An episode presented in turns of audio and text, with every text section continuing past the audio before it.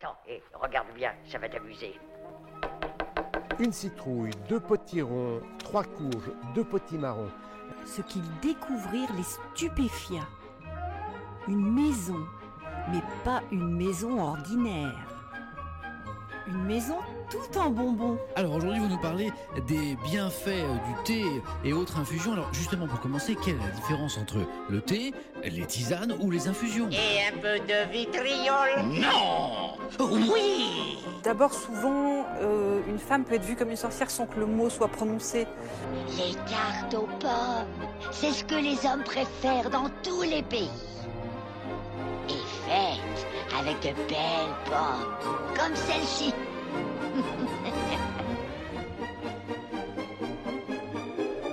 Bonjour à toutes et à tous et bienvenue dans Kitchen Witch, le podcast qui met de bonnes ondes dans ta cuisine. Nous sommes Héloïse Méard. et Mathilde Fachan, toutes les deux chefs pâtissières et sorcières à nos heures perdues. Ensemble, nous tenons le Café Contresort, un restaurant salon de thé 100% végétal à Paris. Nous sommes aussi autrices du livre Kitchen Witch, paru chez Webedia et de livres respectifs sur la chirologie et l'astrologie. Dans ce podcast, nous discutons des liens entre cuisine et magie, cuisine et rituel, cuisine et folklore, cuisine et pop culture. Aujourd'hui, nous allons vous parler du poivre et du pain d'épices. Bonjour Héloïse Coucou Mathilde.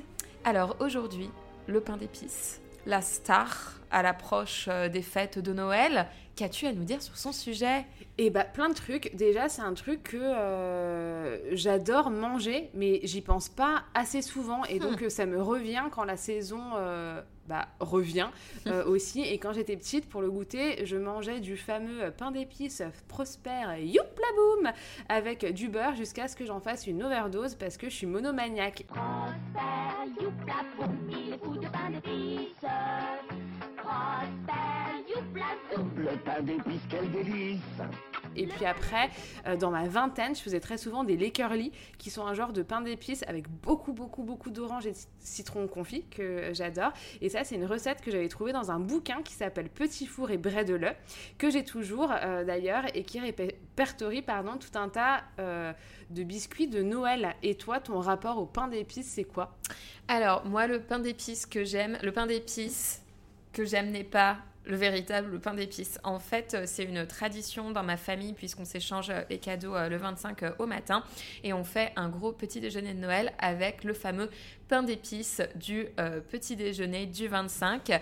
Or, on a suivi une recette que ma mère avait découpé dans un magazine euh, à l'époque dans les années 90 et qui était un pain d'épices un peu revisité notamment parce que dedans il y avait du cacao. Et donc il y avait euh, voilà ce côté euh, le chocolat ça marche très bien avec les épices on va sûrement en reparler. Et du coup on avait cette version là et ensuite on l'a perdue.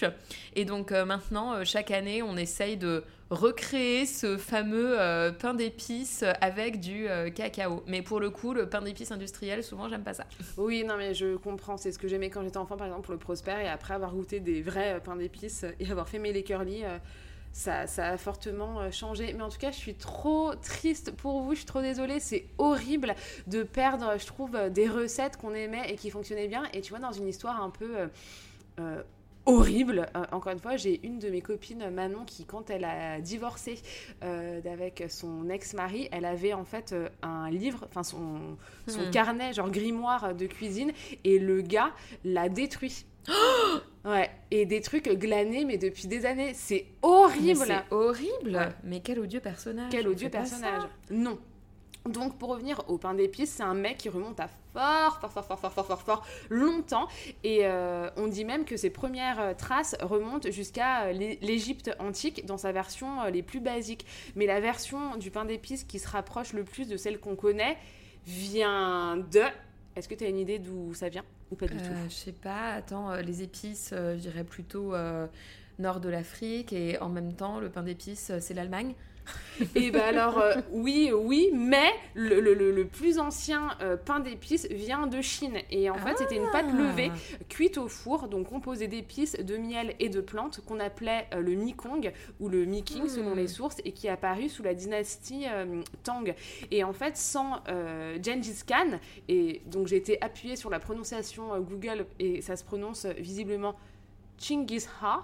Modestement autoproclamé souverain universel, grand conquérant et fondateur pardon, de l'empire euh, mongol. Donc sans lui, on ne connaîtrait peut-être pas le pain d'épices parce que c'est grâce à ses croisades en affrontant, oh là là, pardon, euh, notamment des pays arabes qu'il a fait voyager le pain d'épices. Ce serait au XVe siècle euh, qu'il aurait fait son apparition en France et qu'il aurait pris ce nom-là. Et on retrouve les traces les plus anciennes exactement en 1453, euh, pendant la Renaissance. Et donc c'est un symbole de richesse, d'exotisme bien sûr, et donc de rareté. Et fun fact, euh, sa fabrication fut d'abord uniquement exécutée par euh, des moines parce qu'on lui prêtait de nombreuses vertus médicinales. Et donc c'était une recette qui était gardée soigneusement et jalousement. On se dispute encore son origine dans l'Hexagone, une gentille petite bataille fait rage entre Reims où l'on dit euh, qu'est fait le meilleur miel et évidemment pas de pain d'épices sans miel, et l'Alsace où il est une véritable institution. Et donc en parlant d'institution, c'est en 1596 euh, que les artisans pain d'épicier étaient si nombreux en Alsace qu'est créée sous euh, Henri euh, IV la Meister Lebzelter dont l'emblème pour ces euh, Leb qui sont les pains d'épicier, euh, représentait un ours euh, en forme de bretzel ou une bretzel en forme d'ours. Euh, on ne sait pas très bien. Et autre fun fact, ils étaient encore plus nombreux au XVIIe siècle qu'en 1643, les statuts de corporation d'Alsace interdirent carrément le cumul des métiers de boulanger et de pain d'épicier. Il fallait choisir. Non, mais- c'est incroyable. c'est complètement. euh, Quand t'as ton CAP pain d'épicier, quoi. Ouais, c'est, tu faisais que ça, tu pouvais fou. pas faire les deux, impossible. Et donc, comment est-ce qu'on explique euh, l'omniprésence du pain d'épices en Alsace? Est-ce que tu as une petite idée? Ou pas du tout Pas du tout, vas-y. Et ben c'est grâce à la route de Saint-Gothard qui reliait Gênes, Amsterdam, Rotterdam, puis l'Allemagne et enfin l'Alsace. Et c'était bien évidemment en fait le dernier maillon de la route des épices qui arrivait massivement à Strasbourg. Et donc c'est pour ça que ça a pris autant euh, d'essor. Et d'ailleurs, en Alsace, il paraîtrait qu'on y ferait le meilleur pain. Pas que pain d'épices, mais tout ce qui est de l'ordre de la panification. Euh, Peut-être une question de climat, j'en sais rien. Pour information, euh, pour créer un pain d'épices traditionnel alsacien, on prélève euh, normalement un, un pâton d'une pâte mère vieille de plus de 6 mois perpétuellement renouvelée et nourrie comme un bon vieux levain. Et c'est cette pâte mère qui va donner un goût unique. On va avoir le moelleux incomparable et elle joue aussi un rôle de conservateur naturel. D'ailleurs il y a tout un microcosme là-dedans. Peut-être même des blobs euh, dans ces vieux pétrins qui sont encore faits dans des cuves de chêne. L'incorporation des œufs, de beurre et de sucre aux autres recettes serait d'ailleurs attribuée aux Alsaciens parce que pourquoi pas et surtout toujours plus. Diderot, euh, quant à lui, dira d'ailleurs dans son encyclopédie que le miel est souvent préférable au sucre, d'autant que c'est l'essence la plus pure et la plus éthérée d'une infinité de fleurs possédant de grandes vertus. Et selon Picholet, marchand de pain d'épices, euh, qui vendait quant à lui un pain d'épices euh, curatif de ses propres euh, propos, euh, dont la particularité était de faire sortir des gaz le tout par le bas en mangeant son pain d'épices à jeun le matin, puis en buvant aussitôt un verre de vin blanc. Donc je n'ai pas essayé hein, le pain d'épices à jeun. Je suppose qu'à Noël, c'est pas trop le mood chez toi, le petit verre de vin blanc à jeun le matin, le- Oui, bah oui, bien sûr. Mais bon, quoi qu'il en soit, le miel reste en tout cas euh, un aliment euh, prophétique qui coule à flot euh, sur la terre promise et donc euh, c'est pour ça qu'on va avoir bah, toute une symbolique aussi à travers les, les ingrédients qui vont être euh, dans les pains d'épices. Donc euh, au fur et à mesure que les épices se démocratisent, des petits pains d'épices euh, vont être offerts en période de la Sainte Natalité, un peu même avant d'ailleurs dans le calendrier où on euh, met la naissance de Jésus au, au 25. Donc on retrouve ainsi en Alsace, toujours sous la forme de petits euh, Saint-Nicolas qu'on fête le- le 6 décembre et on retrouve aussi des petits pains d'épices sous la forme de Saint-Ambroise le 7 décembre parce que lui c'est le saint patron euh, des apiculteurs.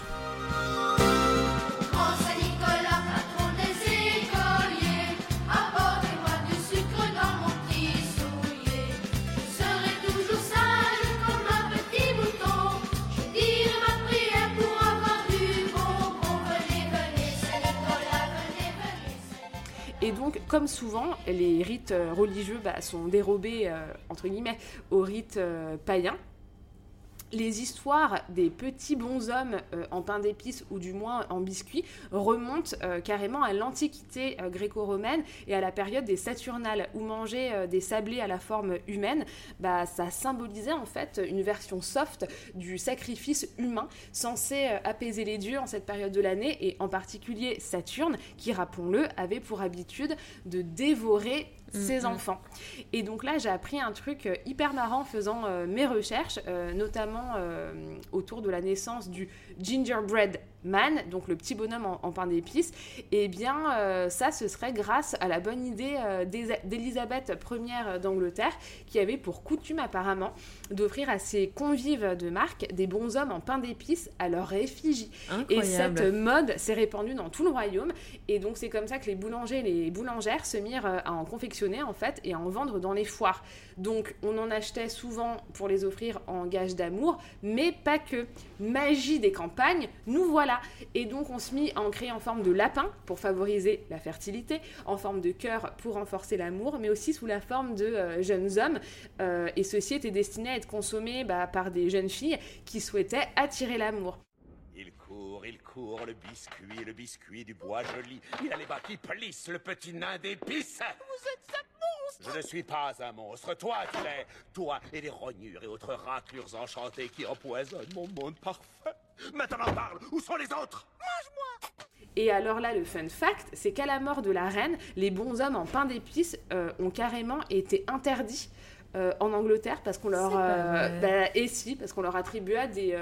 bah, des, des, des vertus, euh, enfin des propriétés, oui, et surtout maléfiques, censées causer Ah. la mort de ses ennemis.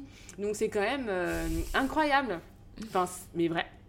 Et euh, on suppose aussi que c'est les frères Grimm qui ont popularisé la création euh, de maisons de pain d'épices avec leur version euh, du conte populaire Hansel et Gretel. Et donc, au 19e siècle, Noël, ça commence à devenir tout doucement une fête commerciale. Oui, déjà. Et euh, c'est la reine Victoria, friande euh, bah, du folklore germanique, qui aurait importé déjà la tradition du sapin de Noël euh, en Angleterre, ainsi que ses décorations. Et c'est comme ça que le bonhomme de pain d'épices, cette forme-là, serait devenu un des emblèmes de Noël qu'on accroche, qu'on accroche dans le sapin. Donc, est-ce que toi, le, enfin, le pain d'épices, les petits bonhommes en pain d'épices, t'as l'impression que c'était un truc euh, qui était intégré dans, dans ta tradition ou c'est quelque chose que t'as vu euh, sur le tard? Enfin, moi, je sais que j'étais vachement influencée par euh, bah, tous ces trucs de pain d'épices avec les, Éta- les, les États-Unis. euh, Oui, oui, oui. Bah, j'en ai pas fait à tous les Noëls parce que très souvent il y avait un petit peu cette idée de vu qu'on va faire le gros pain d'épices, on n'avait pas, on n'allait pas forcément faire les petits pains d'épices avant et on n'est pas très biscuit. Enfin voilà, donc tu sais après ça reste pendant mille ans, etc. dans les boîtes. Bon bref, quand, quand on n'est pas super fan de biscuits, tu vois, au bout d'un moment ça sert à rien. Euh, mais c'est toujours quelque chose que j'ai quand même bien aimé faire euh, de temps en temps. euh. et puis en effet, par contre, ça, ça évoque vraiment, bah, c'est l'ambiance casse-noisette pour moi, quoi. C'est vraiment cette ambiance-là, dont une des versions dessin animé était pour le coup un de mes dessins animés favoris quand j'étais petite et que je regardais religieusement à chaque Noël en plus du reste de l'année. Mais par contre, la glace royale, c'est quelque chose que j'ai découvert sur le tard. Tu vois, c'est- C'est-à-dire son bah, utilisation, ça se. oui, bah tout en fait. Moi, je faisais des biscuits pas décorés en fait. Mmh. Tu vois, tu fais des petits biscuits juste en forme. Et quand j'ai découvert qu'il y avait vraiment un truc qui s'appelait la glace royale et qui pouvait avoir cet effet euh, super waouh, quoi, enfin vraiment très très beau, euh, je pense au début de ma formation en pâtisserie, en fait, j'étais trop contente. Et moi, je suis trop contente que tous les années, que tous les années, que toutes les années, tu euh, fasses bah, ce qui est devenu maintenant un symbole aussi au Café contre Oui. ça, donc la maison de la Hexa, Mhm. où tu fais bah, une super maison en pain d'épices, trop jolie. Euh, Vraiment, telle une architecte euh, du, euh, du sucré. Et on a d'ailleurs euh, cette recette dans notre livre euh, Kitchen Witch 50 recettes au gré des saisons. Publié aux éditions Webedia. C'était l'instant Une saine lecture. Et donc, euh, bon bah voilà, le pain d'épices, je vais pas en parler pendant 5 heures. J'ai dit le principal, mais pour finir, je voudrais parler d'une anecdote assez grisante au sujet, au sujet d'Ansel et Gretel, qui est mon conte euh, préféré. Et donc, euh, en 1964, il y a un article d'un magazine allemand, euh, le, magazine en question s'appelle Der euh, Spiegel, qui a pour titre La véritable histoire d'Ansel et Gretel. Et en fait, cette histoire commence deux ans plus tôt. En été 62, un professeur de lycée allemand nommé Georges Osseg écrit, alors je ne parle pas allemand du coup, mais Die Wahr- Die Wahrheit. Die, die Wahrheit über Anselhund Gretel, la vérité sur Hansel et Gretel. Euh, donc euh, notre Georges se définit lui-même comme un archéologue amateur qui aurait retrouvé les ossements d'une femme dans un bois. Et cette Hmm. C'est bien, c'est pas glauque. Non mais ben, enfin, eh, c'est de saison. hein. Euh, et donc, on, on- donc il a retrouvé voilà, les ossements d'une femme dans un bois qui aurait été assassinée, puis brûlée dans un four. Et en fait, non loin de sa dépouille, il aurait retrouvé une boîte en métal contenant des ustensiles de cuisine et une recette manuscrite de pain d'épices. Bien quoi? Pas d'épices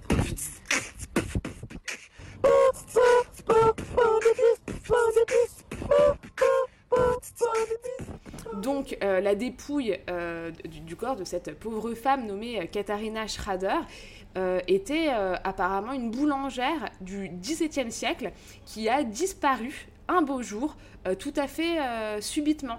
Mais il se trouve que cette boulangère avait beaucoup, beaucoup de succès et qu'elle attira malgré elle la convoitise, dont celle d'un concurrent, Hans euh, Metzler, qui en 1647 l'accusa d'être une sorcière. Hmm. Et euh, l'hypothèse, c'est donc que Hans Metzler et sa sœur, qui s'appelle comment à ton avis Oh mon dieu, elle s'appelle Gretel. Pas du tout, elle s'appelle Maria. Elle s'appelle Gretel c'est pas Donc, vrai, que- tu mens. que- non, Euh, mais peut-être que non. L'hypothèse, voilà. Et donc, Hans Metzler et sa sœur Gretel auraient suivi Katharina dans sa demeure pour la tuer et la faire brûler. Où ça Dans son propre four Mais quelle horreur, mais en fait, ce, ce sont eux les vilains de l'histoire. Exactement. Et le comble en plus dans tout ça, c'est qu'ils n'ont même pas trouvé euh, bah, sa fameuse recette du pain d'épices. Et donc, euh, bah, notre Georges aurait remis ça euh, au goût du jour. Et apparemment, les Allemands se seraient passionnés pendant un moment, parce que tout a une fin de, de- de ce truc-là, vu que Incroyable. Hansel et Gretel, c'est aussi un des emblèmes bah, finalement de, de- la culture populaire de, de l'Allemagne. Et donc, dans ce livre, il y a une série de photos, il y a une carte, enfin, il y a vraiment plein de choses qui expliquent euh, bah, la démarche que ce fameux euh, Georges a suivie pour euh, remettre en lumière la sombre histoire d'Ansel et Gretel. Mais finalement, donc dans cet article de 64, donc deux ans après, eh bien, il a enfin révélé que tout ceci n'était qu'un canular Ah. mais c'est quand même, je trouve, rigolo parce Sacré que. euh, non, mais il y a eu tout un truc et on s'est dit, ah là là, mais peut-être que. Enfin, c'est une histoire parce Bah qu'il a ouais, vraiment euh, ouais, bien sûr. collecté, enfin, passé énormément de temps à écrire quand même un livre, le faire éditer, euh, mettre des photomontages, des trucs, tout ça pour faire une blague. Donc, franchement, bravo, Georges. Bravo Georges. C'était pas très malin, mais c'était rigolo. Pas très très malin. Donc, on va passer à quelque chose de complètement différent, mais on s'éloigne pas trop des épices puisque tu vas nous parler du poivre, Mais bien Mathilde. sûr, nous allons faire une euh, transition très très smooth, vous allez voir. Euh, déjà, j'ai une question. Est-ce que tu kiffes le poivre? Ouais, je kiffe. Ouais. Je kiffe. Depuis toujours? Ouais, depuis toujours. Bravo. Bah moi, quand j'étais enfant, j'étais pas trop fan. Je vais faire ma blanche. J'ai un estomac fragile. Faut pas me faire manger euh, trop épicé ni trop pimenté. Quand j'ai voyagé en Corée, je l'ai senti passer. Vraiment, mon estomac s'en souvient encore. Et je prends toujours les currys les plus doux, donc vraiment, je suis fragile. Et donc, quand j'étais petite, je me méfiais du poivre parce que bah, ça piquait. Et euh, à la fin de l'adolescence, j'ai vraiment découvert la puissance aromatique du poivre. Et maintenant, je suis fan. Je suis acquise à sa cause. Je suis une pepper girl, moi aussi. Quelques gouttes de ciguë, de la bave de sangsue, un scorpion coupé très fin. Et un peu de poivre en grain Donc le poivre, mais qu'est-ce que c'est? Déjà, c'est une épice qui est obtenue à partir de baies de poivrier. Et le poivrier, ça appartient à la famille des Piperaceae ou Piperaceae. Et le poivrier, c'est une liane qui a des ventouses adventives. Ça signifie que euh, les ventouses lui permettent de pousser à des endroits incongrus. Donc après que les Arabes aient conquis Alexandrie en 642, le commerce du poivre va commencer et le poivre va être utilisé comme monnaie d'échange. Et de là, on commence à dire cher comme le poivre. Donc cette, expression, elle a disparu. Mais surtout, et donc là, attention, le mind blown, digne du poteau rose, payé en espèces, payé en épices. Donc là, voilà, moi j'arrête, je roule sur le sol, euh, voilà, je craque. Et parce que je trouve ça toujours hallucinant, enfin, la quantité de mots et d'expressions qu'on utilise quotidiennement. Et en fait, il y a des siècles d'histoire qui est là juste sous nos yeux. Ça me fait péter un câble, c'est insupportable. Donc au Moyen Âge, ces épices, elles sont quand même relativement euh, rares. Donc c'est pour, c'est pour ça que donc elles sont très précieuses. Et fun fact, la quantité de poivre possédée fut jadis synonyme de euh, richesse. Et en Allemagne, les riches furent même surnommés sacs de poivre. voilà. Donc je me suis dit que euh, les clips de rap de l'époque, ça aurait pu être super intéressant. Ma question préférée, qu'est-ce que je vais faire de toutes ces bêtes poivres Tu vois, genre c'est n'importe quoi. Avec des gens qui se roulent dans le sel et le poivre pour montrer leur niveau de richesse. Enfin bref. Ma question préférée, qu'est-ce que je vais faire de tout cet oseille? Je vais faire de tout cet oseille Je vais faire de tout cet oseille Ma question préférée, qu'est-ce que je vais faire de tout cet oseille? Donc finalement, les importations, elles ont augmenté, augmenté. Et puis tout d'un coup, évidemment, la mondialisation est arrivée. Et en fait, ça a commencé à décroître, décroître, décroître. Et donc, euh, bah maintenant, euh, enfin voilà, le poivre n'est plus euh, en effet synonyme de richesse, tout comme le sel. Donc on a différents types de poivres. Donc là, je vais vous parler du poivre européen. Je ne vais pas vous parler du poivre long, qui est un des aliments piliers de l'Ayurveda. Là, on va vraiment parler du poivre qui pousse en Europe. Et c'est un produit qui, selon sa récolte et sa préparation, va euh, changer de couleur. Donc on va avoir le poivre vert, le poivre rouge, le poivre blanc, le poivre noir, le poivre gris et je vous parlerai des imposteurs après. Donc parlons du poivre vert pour commencer. Donc si vous vous achetez du poivre vert, ça veut dire que euh, en fait ce sont des baies qui sont immatures et qu'on va conserver euh, dans de la saumure. Si le poivre est rouge, ça veut dire qu'il est arrivé à pleine maturité. Si il est blanc, ce sont des baies qui sont mûres mais qui sont débarrassées de leur péricarpe. Si le poivre est noir, ce sont des baies qui sont presque à maturité, qui sont ensuite fermentées et séchées avec leur péricarpe, ce qui leur donne euh, la couleur noire. Et du coup, le poivre gris, c'est du poivre noir moulu. C'est pour ça que vous le trouverez uniquement en poudre, euh, le poivre gris, puisque le, en fait, c'est un mélange de baies, du cœur blanc, euh, qui est mélangé avec le péricarpe noir. Et donc, vous le trouverez évidemment bah, que, que broyé. Et c'est ça qui va donner cette, couleur, c'est vraiment ce mélange du cœur et du péricarpe. Donc évidemment, vous avez les imposteurs. Donc vous en connaissez euh, sûrement euh, plein. Vous avez le fameux poivre du Sichuan, bien sûr, qui en fait provient d'une rutacée épineuse chinoise. Donc une rutacée, mais qu'est-ce que c'est qu'une rutacée Tu sais ce que c'est qu'une rutacée, toi? Non, mais euh, en tout cas, je connais la baie de Malam qui ressemble très sensiblement Hmm. au dit poivre de euh, Sichuan qui fait partie d'une des épices endémiques euh, du Cameroun. Qui ressemble à une clochette un peu. Et bah du coup, je sais pas, euh, du coup pour ce, pour cette, cette baie là, on va dire, d'où est-ce que ça vient, mais en tout cas pour le poivre du Sichuan, c'est en fait c'est des arbustes qui vont donner de l'huile essentielle et qui en fait appartiennent à la même catégorie des, des agrumes. Ah, bah ça m'étonnerait pas que euh, ce soit possible parce que j'avais deux, trois trucs. Ouais, euh, à ce propos et même, enfin, on va retrouver, même si ça veut rien dire, enfin, ces espèces de notes un peu euh, citronnées, mais en tout cas, au niveau de la forme, ça fait vraiment. euh, Enfin, quand on les observe avec le péricarpe, c'est ça ce qui Le péricarpe. Le, péricarpe, mais bon, peut-être que c'est pas ça sur les baies, mais ça fait comme une clochette. En fait, ça Mm. s'ouvre, on voit la baie au milieu, ça fait une toute petite queue, et ça me fait vraiment penser à des grelots. en Ouais, fait, voilà, pas des clochettes, des Oui, grelots. oui, oui, oui. C'est le mot. Bah franchement, allez, moi je- j'avoue, je ne l'avais jamais vu. Euh, allez taper euh, poivrier sur internet, c'est vraiment des espèces de d'écosses dans lesquelles vous avez plein de petites baies et le tout ressemble déjà de toute façon à des espèces de grelots. Donc je suis pas étonnée que sur euh, d'autres types de baies qui du coup d'un point de vue botanique ne sont pas des poivriers, mais oh ça va, ça ressemble un peu, enfin que ça ressemble vraiment à des à des grelots. Je ne suis pas euh, étonnée.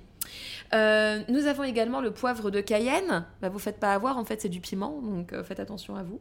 si, comme moi, vous avez un estomac fragile. Vous avez le poivre de Jamaïque qui entre dans la composition du 4 épices. Euh, donc le 4 épices, hein, on le rappelle, cannelle, gingembre, girofle, muscade, mais vous pouvez euh, également avoir des mélanges de 4 épices qui sont en fait 5 épices dans lesquels on rajoute du poivre et surtout ce poivre de Jamaïque, si vous le broyez, on est censé retrouver en fait la même odeur que si vous achetiez euh, du véritable 4 épices. Complètement. Et en anglais, d'ailleurs, cette épice-là s'appelle allspice. Voilà. Exactement, on s'y retrouve. Euh, vous avez mon petit préféré, le fameux poivre rose, qui est en fait juste une baie rose qui provient d'un grand arbre originaire du euh, Brésil, euh, aussi appelé faux poivrier, et qui est considéré là-bas comme une espèce envahissante. Envahissez-moi. Euh, Allez-y. Tu es prête. Ah oui, je suis prête. Ah non, mais les baies roses, mais quel bonheur. Et alors moi, j'adore euh, les saupoudrer sur euh, des cocktails ou des mocktails, enfin des boissons, parce qu'en fait, ce que j'adore, c'est que ça se ramollit avec l'eau.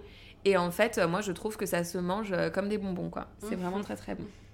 Vous avez euh, également d'autres poivres, le poivre des moines, le poivre de Sélim, le poivre de Guinée, le poivre de Tasmanie, aussi le paprika qui est appelé poivre rouge parfois pour ne rien euh, compliquer davantage. Incroyable ça par contre. Euh, tu incroyable, un truc, hein. hein. Et le poivre rouge d'Espagne qui en fait est du poivron rouge. Donc voilà, Mais- c'est pas parce qu'on appelle ça un poivre qu'en fait du Arrêtez enfin.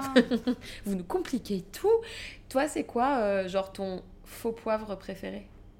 Ah, mon faux poivre Ouais. préféré.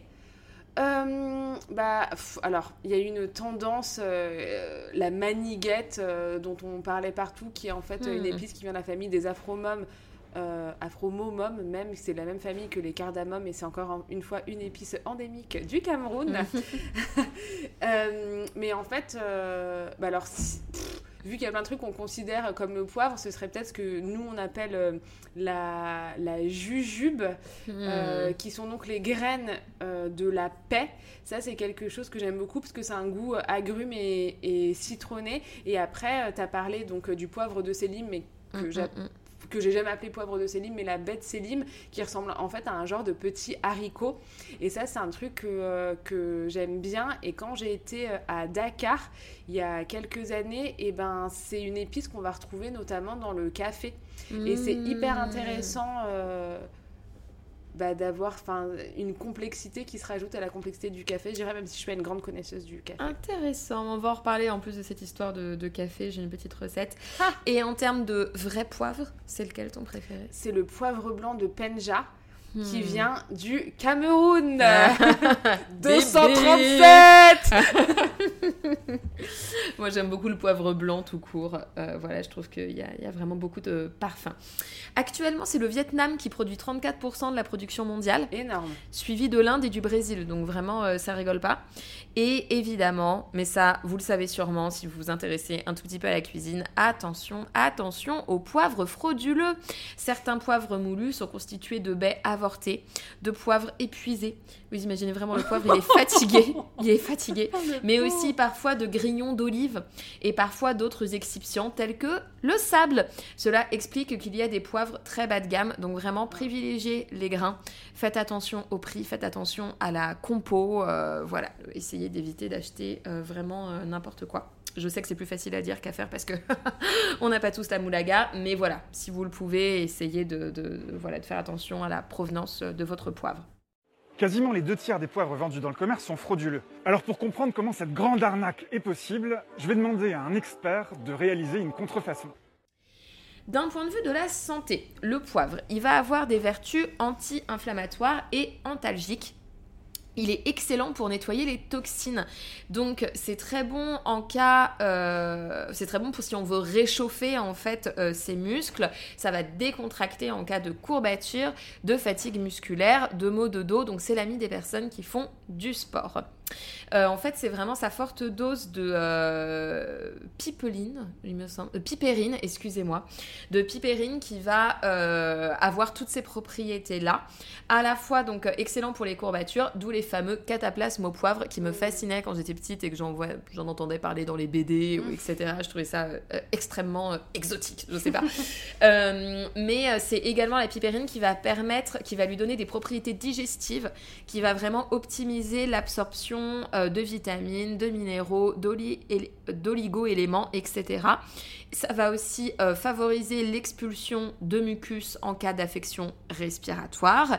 Et puis, comme d'habitude, euh, si vous le sourcez bien, c'est censé être antioxydant et donc ça a des propriétés anti-cancer. Mais j'ai envie de dire, qu'est-ce qui dans les tu vois, fruits, légumes, euh, etc., n'a pas ces propriétés-là à condition de bien les sourcer. Exactement. Et donc, euh, en fait, vous pouvez l'utiliser de deux façons euh, pour la santé, soit en pommade et en cataplasme en effet. Donc là, vous allez le mélanger à de l'huile d'amande douce ou de mille euh, pertuis. Euh, puisqu'évidemment, comme d'habitude, hein, les huiles essentielles, vous faites attention, ça peut souvent être irritant, etc. Mais donc là, il y a cette idée de pouvoir euh, le mélanger à de l'huile euh, qui, elle, n'est pas agressive pour l'épiderme. Et vous pouvez, par exemple, soit avec le millepertuis, vous pouvez vous, vous- faire un petit massage de la poitrine, des bronches, voilà, si vous avez des problèmes de rhume. Euh, et puis, euh, comme on le disait, en cas de courbature.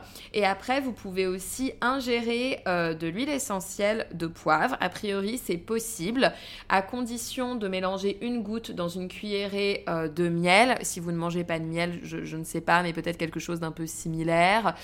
Et Du sirop d'agave Voilà, c'est ça, du sirop d'agave. ou- Et en fait, si vous prenez ça deux fois par jour, c'est censé booster l'assimilation des aliments et aider la digestion.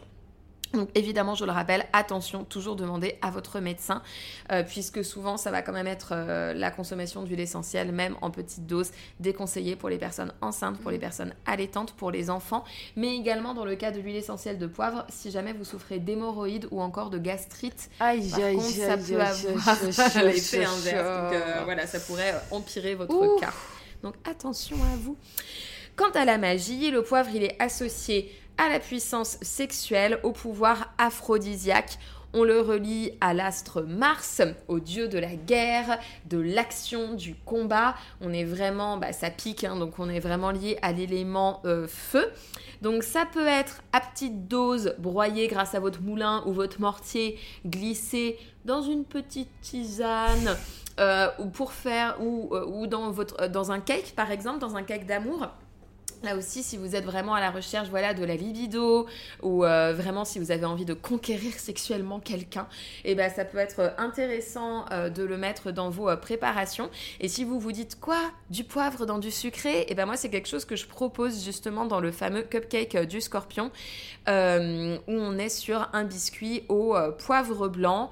J'utilise également, même si c'est pas du poivre, des baies roses dans le cupcake euh, du bélier et euh, ça peut très bien se marier avec euh, des saveurs euh, sucrées en fait. Donc euh, franchement, après tout, on mange bien justement des épices dans le pain d'épices comme on l'a vu précédemment. Donc pourquoi pas un petit peu de poivre en pâtisserie? Ça peut être très bon. Moi, je trouve que ça fonctionne très bien. On avait déjà parlé de la pomme. Et justement, la pomme, on la consomme aussi en salé.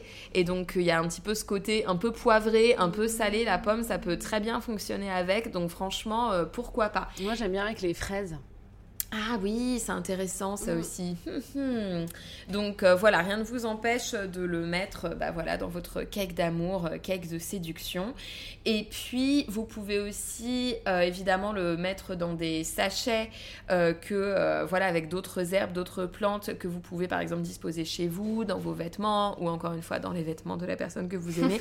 bon attention, hein, le consentement c'est important, d'accord? Donc soyez pas trop des forceurs et des forceuses. Oui, mais en plus le poivre, enfin, je- un peu comme le piment, je suis pas sûre que ce soit très chaud, bien. chaud. Oui, chaud, chaud, chaud, mais pas comme on a envie, quoi. Chaud, chaud, les urgences, vite Donc faites attention à vous, encore une fois.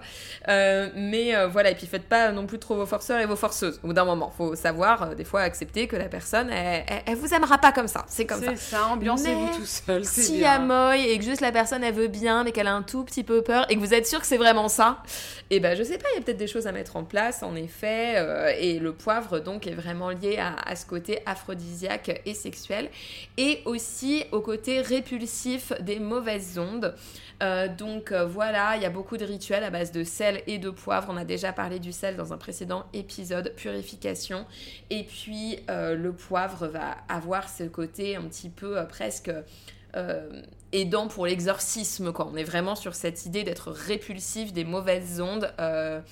Des mauvais esprits, euh, des démons, etc. Là, on va aussi retrouver le côté un peu combatif, un peu belliqueux qui dit reculez, s'il vous plaît. Et évidemment, avec le, cacao et le chocolat, ça marche très bien aussi comme association. Donc, euh, ça peut être pour un gâteau, ça peut être euh, pour une tisane. Et donc, là aussi, ça vient aider ce côté.